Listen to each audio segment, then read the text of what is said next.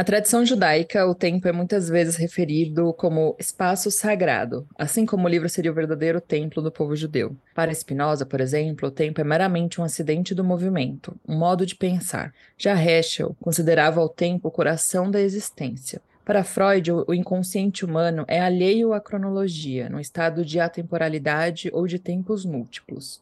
Eu sou Amanda Hatzira, estudo psicanálise, cultura judaica e sociedade israelense, e esse é o Eu Com Isso, podcast do Instituto Brasil Israel. E eu sou João Torquato, sou músico, ativista do movimento negro e estudo os conflitos que se originaram a partir da desintegração da República da Iugoslávia. Há visões muito diversas sobre a forma como o judaísmo encara o conceito de tempo, mas de que forma essas relações moldaram a identidade judaica hoje. Para conversar sobre o tema, convidamos Gabri Cucuruza, que é artista, bacharel em Ciências Sociais e cursa mestrado em História, Política e Bens Culturais pela FGV CPDOC. Integra também o grupo de pesquisa Diálogos da Diáspora, Racismo e Antissemitismo, do Labor e do Ibno Campos. E faz parte do coletivo Querrilá Judias ao Sul. É isso, Gabi CG. Muito bem-vindo aqui ao nosso ao episódio do Eu Com Isso. É um prazer é, você estar aqui com a gente hoje. Oi, pessoal. É um prazer estar aqui para falar de um tema que, enfim, me é tão caro, me move há tantos anos, parece tão natural quanto o tempo.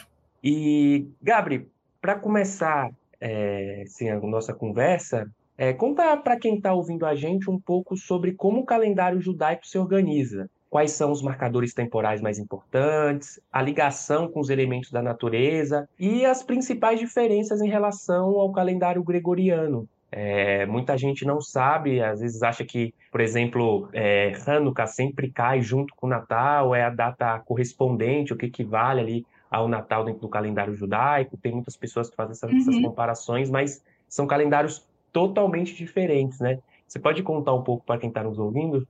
Claro, é, é, é, muito interessante pensar como o calendário e o tempo fala de história e fala de onde a gente veio, como a gente pode se pensar no mundo. Então, o calendário judaico é um calendário lunisolar. É, e talvez alguns dos ouvintes saibam, né? A gente está no ano de 5.784, não 2024. É, e o que significa ser um calendário lunisolar? Significa que o calendário judaico ele é regido tanto pelos ciclos lunares, então os meses do calendário vão ter de 29 a 30 dias e eles seguem a lua, eles sempre começam na lua nova, é, numa festividade menor que se chama Rosh Rodas, que é a cabeça do mês. Mas eles ele também, o calendário, é regido pelo Sol, porque você tem uma conjunção entre a Lua e as estações do ano. Né? Então, é, o calendário judaico ele vai ter todo um sistema, né? enfim, entre Lua Sol, né, que vai estar baseada nas estações do ano, porque tem também todo um simbolismo com os ciclos agrícolas, né, enfim, atualmente Israel-Palestina. E junto disso, se a gente for pensar, também tem toda um, uma elaboração é, espiritual e mítica entre as simbologias né, das festas é, judaicas, dos Hagim, e é, as estações do ano, enfim, os momentos que vão se passando, né? Então é tudo muito interligado. Ao mesmo tempo, não é tão fácil assim, porque imagina você juntar Lua, Sol e marcos é, teológicos, né? Então, o calendário é, judaico, muito como a gente conhece, ele enfim, vem é, do calendário hebreu, que vai ter uma história assim, bem anterior à era comum, né? ou como eu gosto de brincar, comumente imposta, já que são muitos povos no mundo com muitas percepções e cosmovisões diferentes, né? e a, o calendário judaico é uma delas. E o calendário judaico ele vai ser calculado né, no século IV da Era Comum. Né? Hillel é, segundo, né, que foi um sábio, ele vai fazer esse cálculo é, e vai conseguir, enfim, prever né, quando o mês vai começar, etc. Porque antes se dependia que pessoas né, avistassem é, a lua nova, né, para poder se, é, enfim, definir que agora o mês começou, né? Então, o, o, calendário judaico ele vai ter, talvez muitas pessoas aqui já tem vários, eu acho, episódios que falam, né, de algumas das festas, né? Vão conhecer Rosh Hashanah, que é o Ano Novo, Yom Kippur, que é o Dia do Perdão, Pessah, né, que comemora a liberação né, do Egito, de Mitzrayim, que se traduz do lugar estreito, né? Então, a gente tem as grandes festas, também tem várias festas enormes, e a gente pode pensar como assim, muito da prática judaica é muito ligada ao tempo, né? Do Shabat aos próprios dias que na ótica judaica começam de noite, né? Na primeira estrela que a gente vê no céu. Então, se a gente for pensar como a gente poderia incorporar o calendário judaico no dia a dia, eu acho que a gente para e pensa, meu Deus, o tempo não é algo tão estável e absoluto assim, porque a gente vive numa ótica do tempo gregoriano, né? Do hoje é dia 29 de janeiro de 2024, né? E o calendário gregoriano vem justamente do Papa Gregório 13º, que estabeleceu esse calendário em 1582. E diz respeito a uma história e, enfim, a um lugar particular do mundo, e não necessariamente de todos eles. Então, é, enfim, eu fico muito feliz de estar aqui falando com vocês sobre o calendário judaico, porque eu acho que ele ajuda muita gente a pensar sobre história judaica, sobre cultura judaica e sobre muitos tempos diferentes que a gente vai partilhar, porque não é como se fosse algo estanque, né? A história judaica é muito diversa, a gente está falando de muitos lugares diferentes, embora a gente tenha um sistema comum referenciado, então ele vai ser apropriado, vivido, experienciado, né? porque é tempo, mas também é espaço, também é diáspora, por exemplo, né? Então, enfim, as coisas vão se acumulando, né? É, eu, pelo menos eu cresci assim, com uma noção, né, de que é, em Israel você tinha uma duração das festividades, mas na diáspora você tinha outra. Isso tem também a ver com essa noção de espaço-tempo, né? E, enfim, e por aí vai. E sobre a natureza, eu acho que tem assim esse, esse âmbito, né, dos, dos ciclos agrícolas, né? Mas também, assim, eu acho muito legal. A gente está falando aqui do Brasil, da América Latina, as estações do ano são invertidas. Né? Então, é, também como a gente pode incorporar isso, como a gente pode pensar sobre isso, né? O, se a gente a gente está agora em Shvat, né? Que é o, o nome do mês que a gente está. E a gente acabou de passar, inclusive, de Tu Bishvat, que é o dia 15 de Shvat, que sempre cai na lua cheia, que é o ano novo das árvores. Olha aí, a gente tem um ano novo para as árvores, que tem todo, enfim, uma simbologia é, espiritual muito, muito incrível, né? Tem alguns anos novos no calendário judaico, na verdade, são quatro. Além de Rosh Hashanah, que é o que geralmente a gente é, lembra e comemora, né? Que é a cabeça do ano. Então, por exemplo, daqui a pouco a gente está em Nissan, né? Que é o começo também uma das contagens de começo de ano. Né? E Nissan é quando a gente comemora Pessah, né? É o mês que a gente comemora Pessah e a saída do Egito. E aí, olha que coisa doida, gente. A gente tem, por exemplo, Nissan, e aí depois Iar, que é o mês que segue, e Sivan. E são meses bem primaveris, né? No caso, quando a gente está pensando né, nos ciclos médio-orientais. E na história mítica que a gente vai habitar também e ser convocado a habitar, a gente está pensando justamente nessa saída de um lugar estreito e opressivo para caminhar ali por um deserto. E, teoricamente, quando a gente chega no fim dessa primavera ali em Sivan, você tem o recebimento da Torá no deserto, né, no Sinai. Então, tem todo um lugar de simbologia e dá para inventar e criar muita coisa com, com o tempo e com toda essa tradição. Então, enfim, acho que, acho que respondi um pouquinho, elaborei um pouquinho também. Nossa, respondeu lindamente, assim, eu acho muito bonito mesmo pensar, né, nessa conexão que é espiritual, mas ao mesmo tempo é tão aterrada, né, tão ligada a, a, ao ciclo da agricultura, à natureza. Acho muito lindo, assim, a gente acabou de passar por Tu né, o Ano Novo das Árvores, é um dia que a gente celebra comendo frutas, plantando árvores, conversando sobre ecologia. Eu acho tudo isso muito, muito bonito e importante, assim, ainda mais nos tempos que a gente tem vivido, né? Cada vez mais próximo de um cataclisma ambiental, né? E a gente ter Sim. uma data que marque a, a importância de se olhar para isso, de pensar na nossa relação com a natureza, eu acho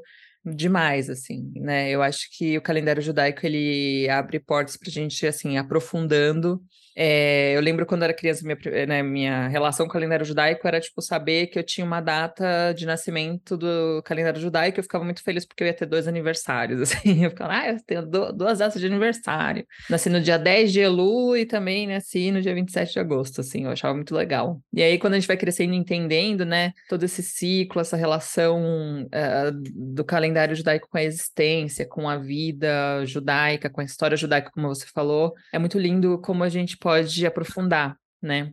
E é o que você faz na, muito também na Keila Judias ao Sul. É, então, queria que você apresentasse para quem está ouvindo a gente o que, que é a é, Keila, o, a, a relação do seu próprio trabalho de pesquisa, né? Que você também apresentou de forma muito bonita no, no simpósio, no último simpósio IB no campus que a gente teve, e também seu trabalho artístico relacionado ao tema. Queria que você abrisse um pouco aí para a gente conhecer. Claro, é, Então, a Kerrilá Judiza Sul é um coletivo de mulheres e pessoas não binárias, é, judias e judis brasileiros, espalhados pelo Brasil, né, que surgiu é, no começo é, da, da pandemia, é, no ambiente virtual mesmo, com o foco de enfim, se pensar caminhos é, judaicos, para se pensar caminhos, reformulando, para se pensar é, caminhos entre identidade judaica e gênero e é, aprendizagem conjunta e, enfim, a criação de um espaço para se trocar com horizontalidade e, enfim, fluxo sobre os vários saberes que a gente carrega, mas não necessariamente sabe que carrega e pode encontrar e, enfim, construir em conjunto e estudar. Então, a Kerrilá, ela existe já há alguns anos, né? Ela é um grupo relativamente pequeno, né? E eu, no caso, eu adoro contar a história de como eu conheci a Kerrilá, porque eu, justamente assim, nesse período, né, assim, 5.780, mais ou menos, eu tava, parei e percebi, meu Deus, eu sou uma pessoa judia. E aí, o que isso significa? E aí, uma das coisas que eu parei para pensar foi: então, significa que sou uma pessoa diaspórica, mas a pergunta só aumenta. E eu acabei caindo no tempo, né? E aí eu encontrei, inclusive, né, tem várias pessoas, é, inclusive, assim, internacionalmente, que pensam tempo judaico, pensam feminismo, pensam, enfim, questões é, mais assim, de diversidade. E tem muitas pessoas, assim, organizações internacionalmente, que pensam é, tempo judaico e, saber, e saberes judaicos sobre o tempo e questões é, enfim, de bem-estar, questões, inclusive, feministas, é, LGBT. E, na época, eu encontrei o Que, traduzindo, é meio que Na Roda, que é uma organização que promove justamente a construção de é, manuais para rodas de lua, que é uma das coisas que a gente faz naquele lá né? Que é justamente a celebração do Rosh Hodesh, né? Como eu comentei, o começo do mês judaico é, sempre cai na lua nova. E, é, historicamente, né, ele vai ser associado muito a uma festividade assim, menor, né? Com poucas tradições assim pré-definidas, né? A, a, história conta que ele vai ser um, uma, um é, dedicado para as mulheres por causa da questão do bezerro de ouro, né? Mas ele foi, na verdade, muito é, encontrado e reapropriado, né? Na década de 80, mais ou menos, 70, 80, nos Estados Unidos por feministas judias, é, num, enfim, um movimento mais amplo de é, apropriação e reinvenção com tradições judaicas e criação de rituais vão encontrar no Rosh Rodas um espaço para se criar comunidade e pensar, é, enfim, outras formas de celebrar e estar junto à tradição judaica. Então, a Kehillah, ela começou como um grupo de estudos, né, para debater, enfim, textos sobre feminismo judaico, questões judaicas, um espaço de encontro e de pensar, né, e de, é, em conjunto, e foi desembocando para vários é, processos, né, e aí eu, eu entro, inclusive, naquele lá, já quando existia a celebração do Rosh Hodesh. Como eu gosto de contar, eu estava indo atrás de comida no Instagram. Fui entrar no Instagram do Centro Cultural é, Mordechai Anilevich. E aí eu encontrei, bem no mesmo momento, estava acontecendo uma roda de lua, facilitada por essa lá que eu não conhecia, é, no Zoom.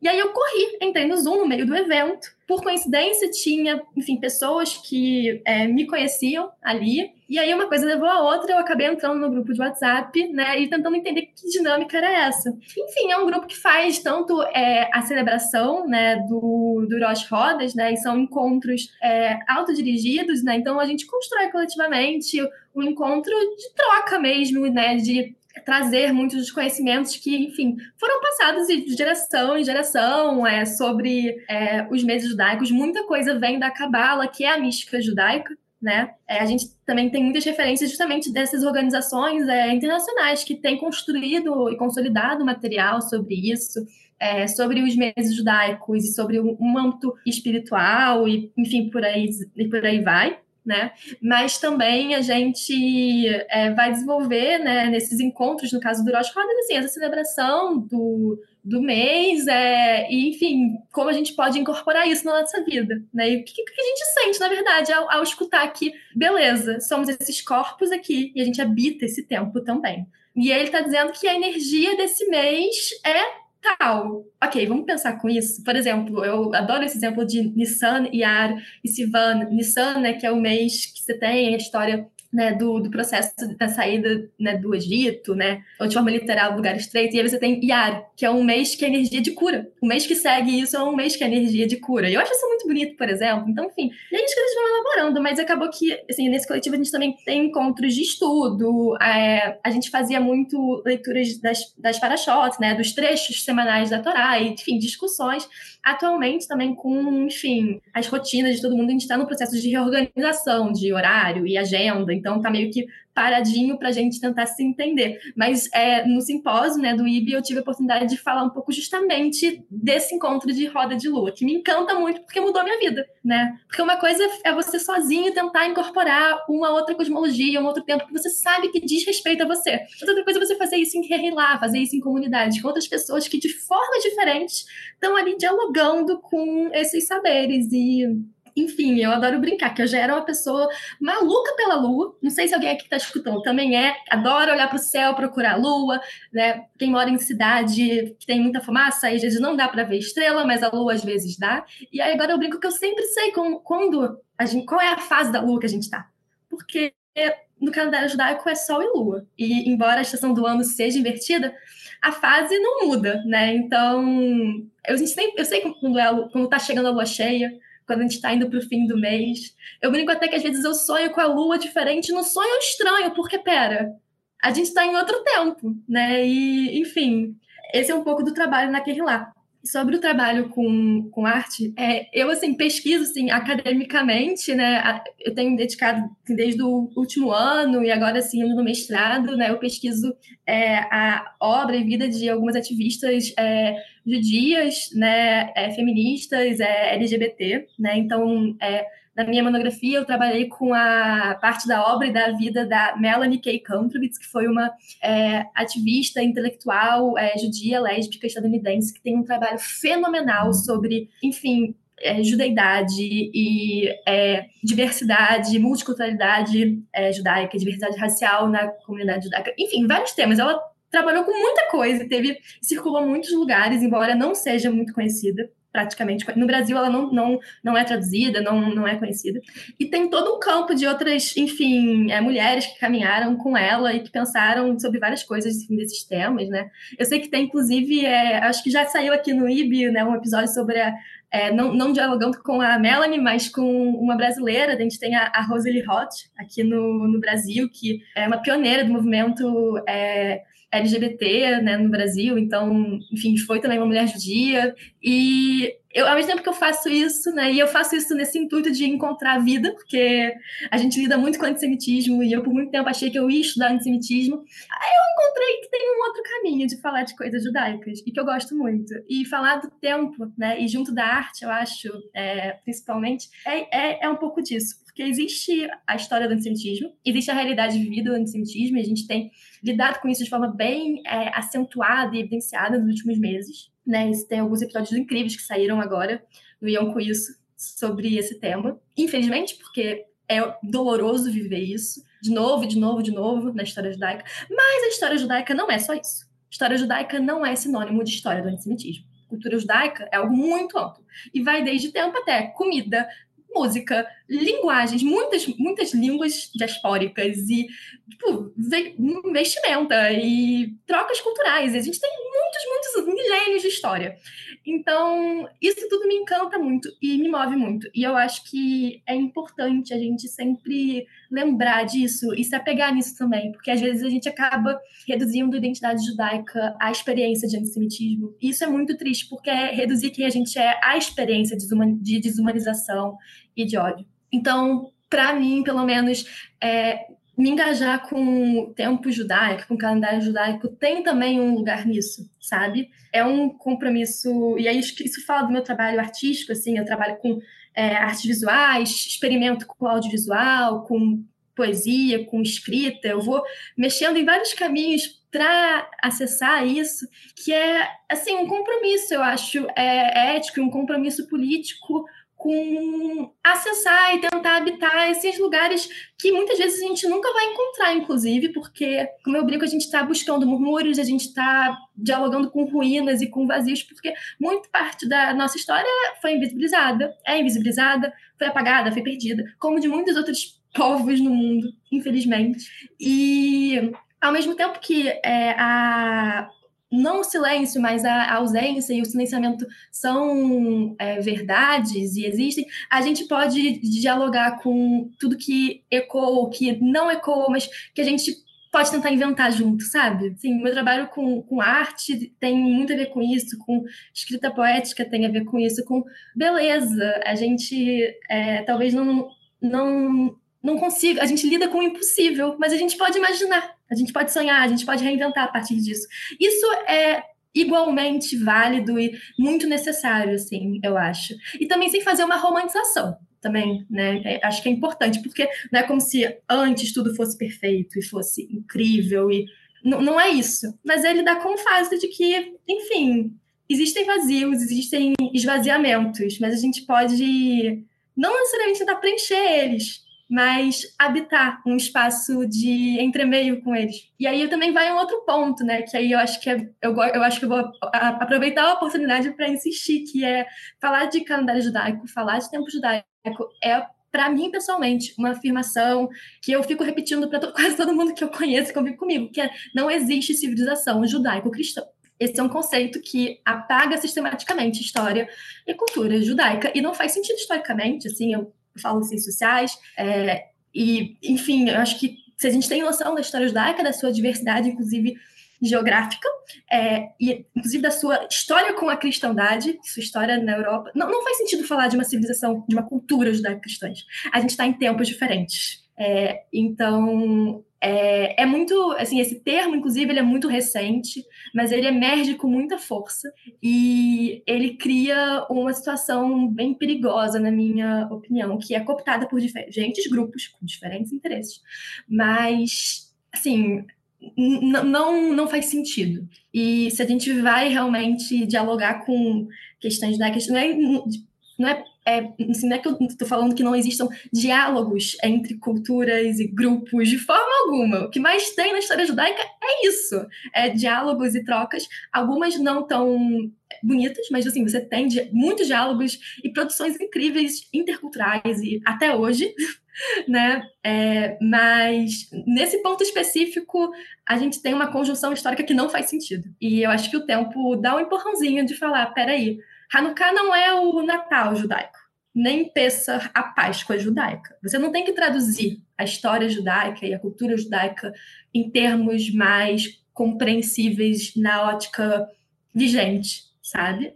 Porque é outra história, é outro tempo, é outra forma de estar no mundo e tá tudo bem. A gente, é claro que nem sempre a gente vai ter uma escuta para querer entender tudo isso. Faz parte, infelizmente. Mas a gente não precisa ficar se traduzindo o tempo todo, né? Num sentido de ter que ficar. É como se fosse, porque não é necessariamente, sabe? E acho que, assim, é, muitas particularidades coabitam o mundo, né? A gente tem que honrar as nossas. Inclusive porque a própria falar de identidade judaica e falar de judeidade, história judaica, é falar de dissenso. É um espaço muito múltiplo, historicamente muito múltiplo e muito diverso. Você traz tantas coisas importantes, assim, a gente pensar, sabe, é, Gabri?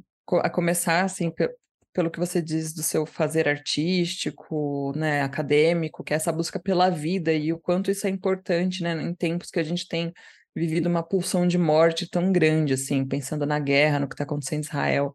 Acho muito importante, né, esse ponto que você traz também, e o quanto também essa questão do, da, dessa cultura judaico-cristã não faz sentido nenhum, historicamente, né, na história do juda, judaica, social, é, você trouxe exemplos assim que sempre caem, né? O Hanukkah, por exemplo, é, é, uma, é uma história de resistência, justo de uma resistência à assimilação, contra a assimilação, contra a destruição do povo judeu, como que a gente mistura, né, com uma outra, tenta fazer essa tradução que não faz o menor sentido, numa história que é, é tão de resistência, de, de, é, de se colocar, né, de presentificar o que é ser judeu, judia, judie, no presente também, quando a gente ressignifica todos esses hagim, essas festas, né? Então, acho, só queria apontar que eu acho muito interessante você trazer isso. Fala aí, João.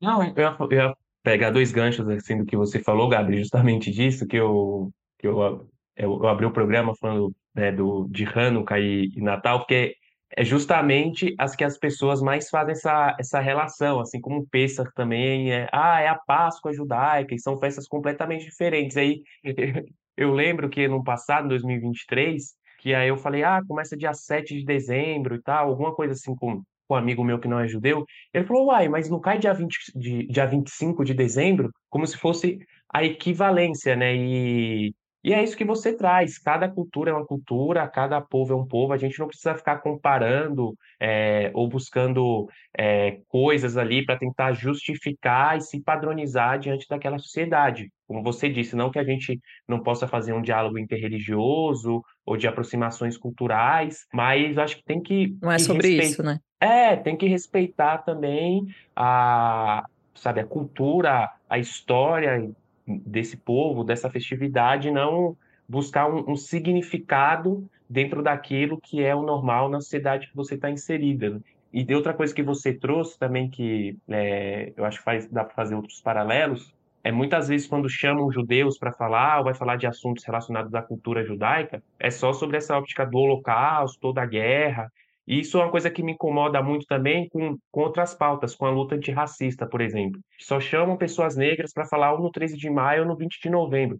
Gente, os povos, as culturas, as etnias, as religiões, é muito mais amplo e muito mais vasto do que só as dores ou só os traumas. Não que não devemos falar sobre antissemitismo, sobre Shoah, ou sobre a violência policial contra a população negra. Mas eu acho que a gente olhar para outras questões, como você faz aí com tempo, com comida, com dança, com arte, eu acho que é também uma forma da gente é, falar sobre o passado e falar sobre o presente e discutir também sobre até dores e traumas, mas a partir de, de outros olhares, né? não, não esse reducionismo.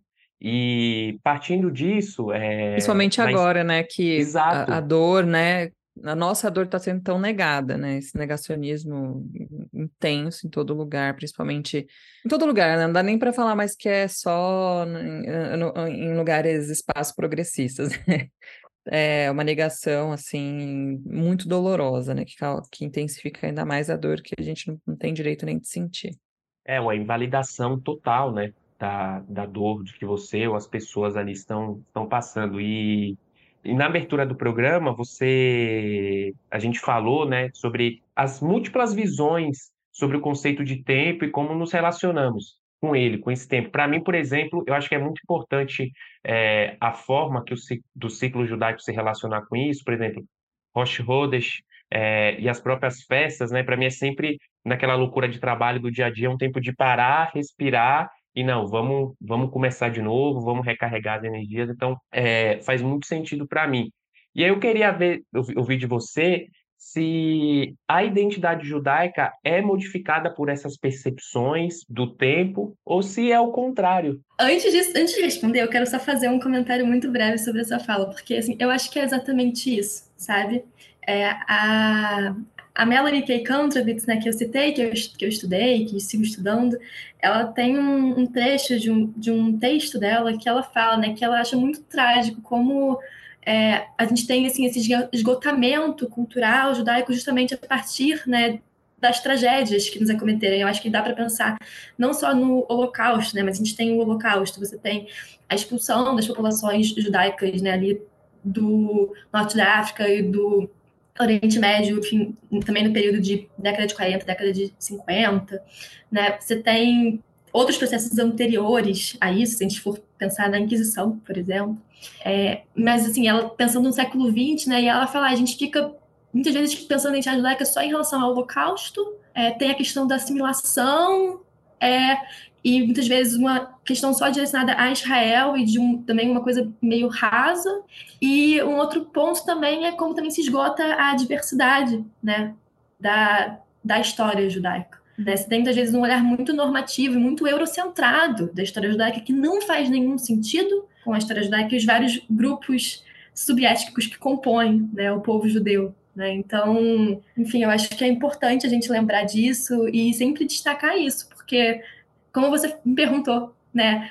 Tempo conforme a identidade judaica, a identidade judaica conforme o tempo, eu acho que não dá para separar as coisas, porque é um, é um, são, é um grupo, né? E muitos, na verdade, ao mesmo tempo, porque a gente está falando de uma população diaspórica. Então, não tem nenhum absoluto nessa resposta, porque é isso. Eu estou falando assim, de como eu me relaciono, nessa coletiva que eu participo, como a gente constrói em conjunto, mas a gente vai pensar em outros grupos, né, eu estou falando aqui do Rio de Janeiro, assim, em outros coletivos judaicos e comunidades judaicas de Janeiro, e como vai ser a relação familiar e, enfim, né, dentro de sinagogas, com o tempo, vai ser diferente, né? Eu, por exemplo, né, enfim, cresci num ambiente secular, né? Não, o marco do Shabat, por exemplo, não, não nunca foi tão vivo para mim. Eu tentei depois começar a incorporar, nem que fosse para pensar, pelo amor de Deus, eu estou tentando incorporar esse tempo, né? O mundo já está no cataclisma, né? Capitalismo, é, crise climática, né? Então daqui a pouco as estações do ano nem vão funcionar mais com o calendário judaico. Era se essa, já se foi essa parte do calendário. Vamos honrar outros, outras partes dele. E mas assim, enfim, voltando para a pergunta, eu acho que não tem como a gente pensar qualquer, enfim, grupo, né, para eu generalizar, sem as formas que eles produzem no mundo. E aí isso vai pensar espaço, palavra, linguagem e tempo faz parte disso. É algo muito, muito, muito basilar, tanto que a gente naturaliza tanto, né? Que horas são, que dia é hoje, né? Como a gente vai organizar a, a vida mesmo eu eu passei a fazer calendários é, juntando o calendário judaico com o calendário é, gregoriano, né? Tentando conciliar, né? Marcando o começo no calendário judaico, mas botando os dias do calendário gregoriano.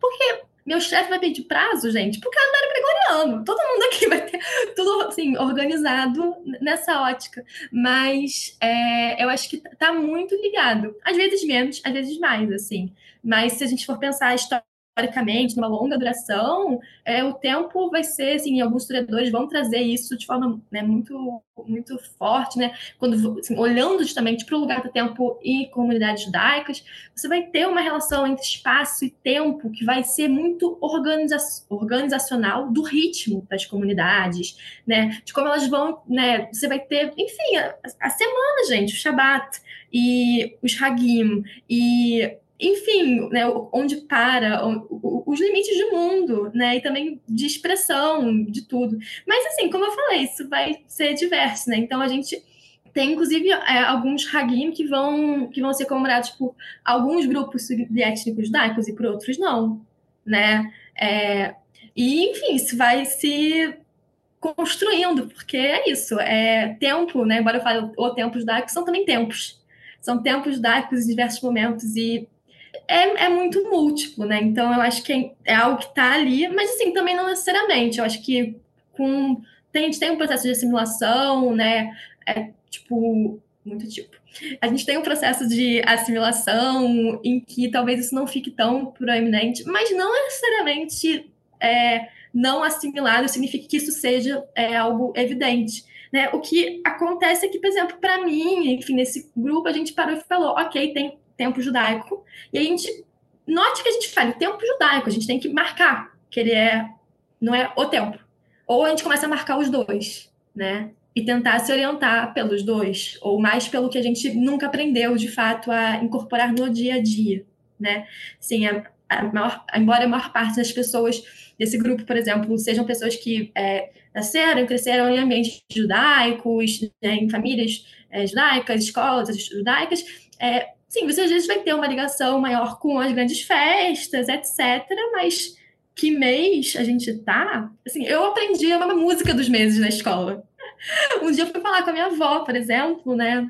É, sobre, enfim, o tempo, ela ficou, ah, tipo, que interessante, que diferente. Para ela isso não era algo muito factível, né? Mas eu acho que é isso, assim, a gente está vivo, a gente está aqui, é, e acho que na história judaica, de forma ampla, a gente está aqui, é um, uma afirmação bem, pode ser bem pesada, dependendo do, do momento, né? E uma das várias coisas que a gente carrega é o tempo. A gente pode escolher ou não se engajar de alguma forma, mas também sim, não é como se fosse algo, sabe? Tipo, enfim, não tô aqui convocando todo mundo para passem a incorporar o calendário judaico no seu dia a dia, né? Não, não, não é isso, mas assim, é legal a gente lembrar que existe e existe um repertório muito amplo dele. Eu sei que tem muito, muito que eu não conheço dele, da sua história, né? Poxa, toda a parte mística do tempo judaico, da cabala, assim, eu acho incrível, eu não domino esse assunto, quero muito aprender. Porque tem uma beleza, assim, de, de acho que de vida, sabe? Que não é acadêmica, no sentido do estrito senso que a gente aprende, que é o ensino acadêmico, mas que acho que é muito também do, do saber que a gente tem que ter, tem que acessar, sabe? Tem que estar ali junto, enfim. Acho que é isso. E bom, é, daqui a pouquinho a gente está chegando ao final do nosso EP, mas do nosso episódio, mas queria que você comentasse assim um pouco mais sobre, né, como que em que a, a cosmovisão judaica sobre a humanidade, a, a nossa relação com o tempo que é também, né, na Cabala se fala muito disso, né, em que o, o tempo é, é um passado, presente e futuro que estão sempre é, conectados, né? É, como que essa visão, essa cosmos, cosmovisão pode, por exemplo, ajudar a gente contemporaneamente, né? Quando a gente pensa, por exemplo, na importância da preservação da memória, que é algo muito presente na cultura judaica, os conceitos como o Tikkun Olam, né, que fala sobre que a gente tem que deixar o mundo melhor do que ele estava quando a gente chegou, né, preservação, esse conserto, esse reparo do mundo. Como que todos esses conceitos podem ajudar a gente a, a enfrentar desafios do presente? Nossa, eu acho essa pergunta muito bonita, porque eu acho que ela fala de como a tradição judaica, em toda a sua assim, diversidade, e dissenso e diálogo e briga, porque tem muita briga também. que bom, né? As pessoas são múltiplas. É, ela ensina a gente a habitar vários mundos ao mesmo tempo. É porque acho que a primeira assim, grande questão que é, me foi colocada quando eu passei a olhar para o tempo e para a cosmologia judaica, dar esse nome, foi que, enfim, acho que assim, eu já vinha, assim, eu venho né, de uma formação em ciências sociais, então é, existem muitas cosmovisões de mundo. A gente tem uma que é hegemônica a partir de processos muito violentos, é, enfim, coloniais, que erradicaram né, centenas de povos e centenas de cosmovisões e continua, continuam a sistematicamente é, negar a conjugação de, de mundo e de tempo e de vida. Né? No Brasil, assim, né, a gente tem as populações indígenas, populações negras que vão sofrer esse processo de forma muito, muito, muito é, violenta e viva até hoje, assim. Mas é aquilo também, você tem cultura e vida para além de tudo isso, né? Então, eu acho que tem um lugar de reivindicar a particularidade, sabe? Eu acho que, às vezes, em alguns momentos da história judaica, muito legitimamente, em seus contextos, é, por questões de sobrevivência, se tentou né, falar: não, peraí, a gente tem como né, se traduzir, a gente tem como tentar se aproximar de alguma coisa universal. E, enfim, eu não faço nenhum, não estou emitindo julgamento nenhum disso. Mas eu acho que tá, é, tem um lugar interessante da gente poder acessar esse lugar particular entre muitos particulares que habitam os mundos que a gente partilha é, e é aquilo, né? Quando alguém falece, a gente vai se, na tradição judaica a gente se refere, né, ao nome da pessoa, né, junto de, enfim, zikron, zikronah lebraha, né, que essa memória seja uma, uma benção. Tradução livre, porque meu hebraico não é bom. É, e eu acho que isso fala também de tempo, porque o que, que é memória, né? O que, que, que, é essa convocação que a gente tem com a memória o tempo todo na tradição judaica, né? De sempre se lembrar e passar adiante as histórias e passar adiante os rituais e as práticas e de, enfim, estar tá ali presente, reelaborando tudo isso e sendo convocado a sempre acrescentar a sua própria interpretação é, autêntica, né? Porque não é também é, passe adiante e faça um repeteco, é passe adiante e se engaje como uma pessoa que está co-criando isso junto né? Cada pessoa, assim, é algo que eu aprendi lendo sobre, enfim, misticismo judaico também, que me foi passado, é esse lugar de, assim, você tem um lugar ativo nessa história também. E eu acho que o tempo dá essa, esse lugar entre o tikkun olam, de, né, essa convocação também de reparar o mundo, de tornar o mundo melhor, e uma concepção temporal que ela é espiral, né, a gente vai, né, eu gostaria que os ouvintes aqui conosco pensassem assim, a gente está em essa circularidade, esse tempo passado e futuro que estão juntos, porque se a gente for pensar, cada festividade, cada raga, a gente vai né, ser convocado a estar ali junto novamente do que aconteceu, porque está acontecendo naquele momento. Então, a cada em Shavuot, né, a Torá me deu um branco. Ah, não, mas... Shavuot, Shavuot me deu aqui um... Desculpa. Em Shavuot, tipo, a Torá é entregue todo ano. O que isso significa? Né? O que significa ter é, essa, esse texto sagrado sendo entregue todo ano e você sendo convocado a ler ele de novo, mas não só ler de novo, mas estar junto e co-criar com, com ele de novo. E com seu, as suas ausências, é, os espaços entre cada letra e cada palavra, né, que também fazem parte da construção daquilo ali, porque se a gente for ler o texto é, como, enfim, nada é por acaso, mas também os silêncios, ou, enfim, o que a gente não encontra, também podem ser espaços para a gente se indagar e criar. E eu acho que isso tudo tem a ver com o tempo, com, enfim, a contemporaneidade, e como a gente pode pensar o, o, o mundo, né? É, pensando, enfim, as outras é, invisibilizações, né? Eu trouxe o pessoal do Edwell, que é essa organização judaica que faz os manuais de lua, e tem, assim, uma, uma comunidade muito forte, uma galera que faz um trabalho muito incrível de é, por exemplo, mulheres e não só é porque é mais do que o resgate, né? É a invenção que é necessária para a continuidade, porque ela faz parte do passado. Não é porque a gente não encontra factualmente ali que ela não está ali. Ela está, a gente sabe que ela está.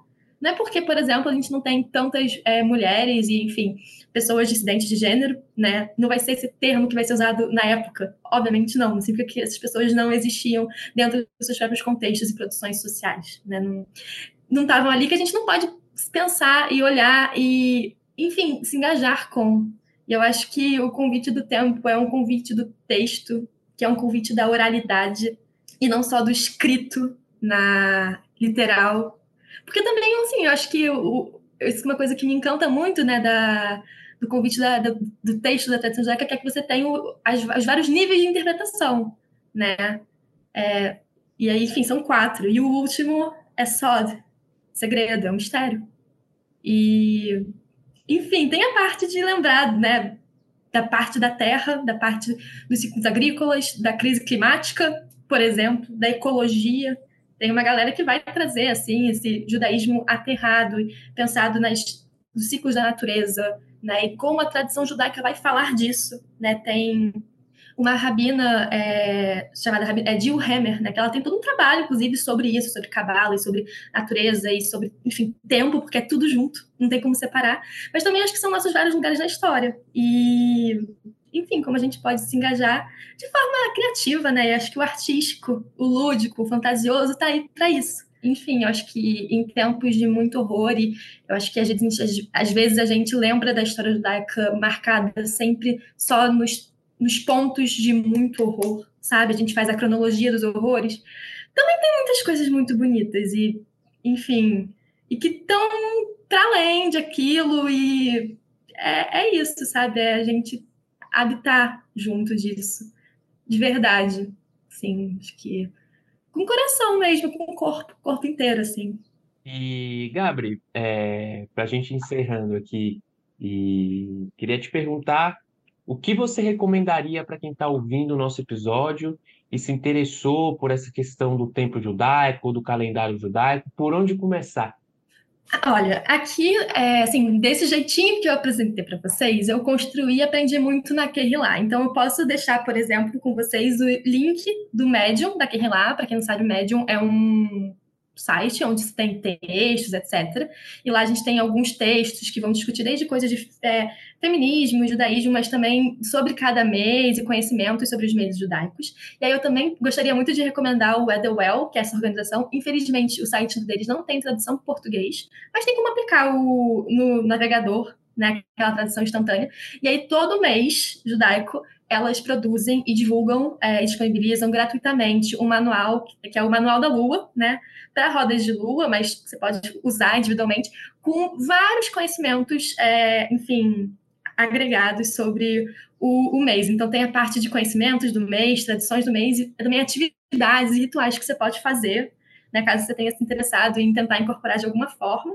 E também, assim, se você fuçar um pouquinho na internet, tem vários sites que, assim, principalmente, assim, que eu conheço é, em inglês, assim, dessa galera dos Estados Unidos, é, Europa, que vão falar disso. Israel também, imagino que também tem muito isso. Aí eu vou falhar nas recomendações, por causa da minha ausência de muito hebraico, mas aí também a dimensão lá do tempo é diferente, porque o calendário oficial também é do calendário judaico, então aí é outro, outro debate. E, enfim, é isso, assim, eu vou deixar com vocês os links, talvez, né? Mas a gente está no Instagram, pelo menos a Kerrilá, como arroba Judis ao Sul, é, porque é uma coletiva de pessoas judias e judis nesse sul do mundo, apenas, pelo menos de acordo com uma das designações aí dadas, né? E, enfim, tentando pensar essas coisas em conjunto. Então, também quem tem interesse pode seguir a gente. Né? Se você for uma mulher, uma pessoa não binária, manda uma mensagem. A gente está reestruturando as coisas, a gente adoraria, eu acho que, receber mais gente para, enfim, celebrar, por exemplo, o novo mês em conjunto, né? É virtual. Então, em qualquer lugar do mundo, se é o horário disponível, a gente pode estar junto. Muito legal mesmo, Gabri. A gente manda os links, a gente coloca tudo aqui na descrição do episódio. Então, eu queria te agradecer muito por ter compartilhado aí um pouco aí do, do teu acúmulo, saberes, né? Tudo que você tem pensado, assim, é, no, no, decorrer da tua história. Obrigada mesmo pela generosidade em, em compartilhar com a gente. Seja, é, você vai ser sempre muito bem-vindo aqui no nosso episódio, no nosso podcast, né? Eu acho que você contribuiu muito mesmo, assim, para a gente pensar é, a partir de perspectivas mais aprofundadas sobre algo que a gente às vezes não nem pensa, né? No nosso dia a dia a gente vai passando, vivendo, vivendo, né? É, no, no, no, no, ritmo do, do relógio, né? Do ponto, do relógio de ponto, e às vezes não para para refletir sobre o tempo. Acho muito bonito que a gente construa esse espaço aqui para pensar, né?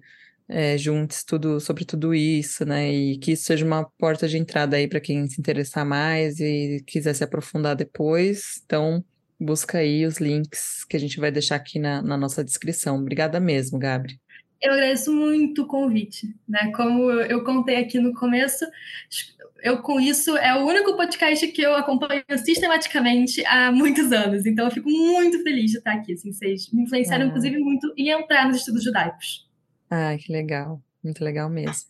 Bom, então, para quem está ouvindo a gente, hoje a gente falou com Gabri Cucuruza, que é artista, bacharel em Ciências Sociais, cursa mestrado em História, Política, Política e Bens Culturais pela FGV CPDOC, integra também o grupo de pesquisa Diálogos da Diáspora, Racismo e Antissemitismo do Labor e do IBIS no campus, e é coletivo judaico Keila Judiz ao Sul. Muito obrigada, Gabri.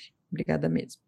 Obrigada, ah, gente. Muito obrigado por estar aqui com a gente. E se você que está nos escutando quiser mandar uma mensagem para a gente, é só escrever para eu com isso, arroba institutobrasilisrael.org. O Eu Com Isso está em diversas plataformas de áudio, como Spotify, Orelo, Apple Podcast, Google Podcasts, também no canal do YouTube do Instituto Brasil Israel.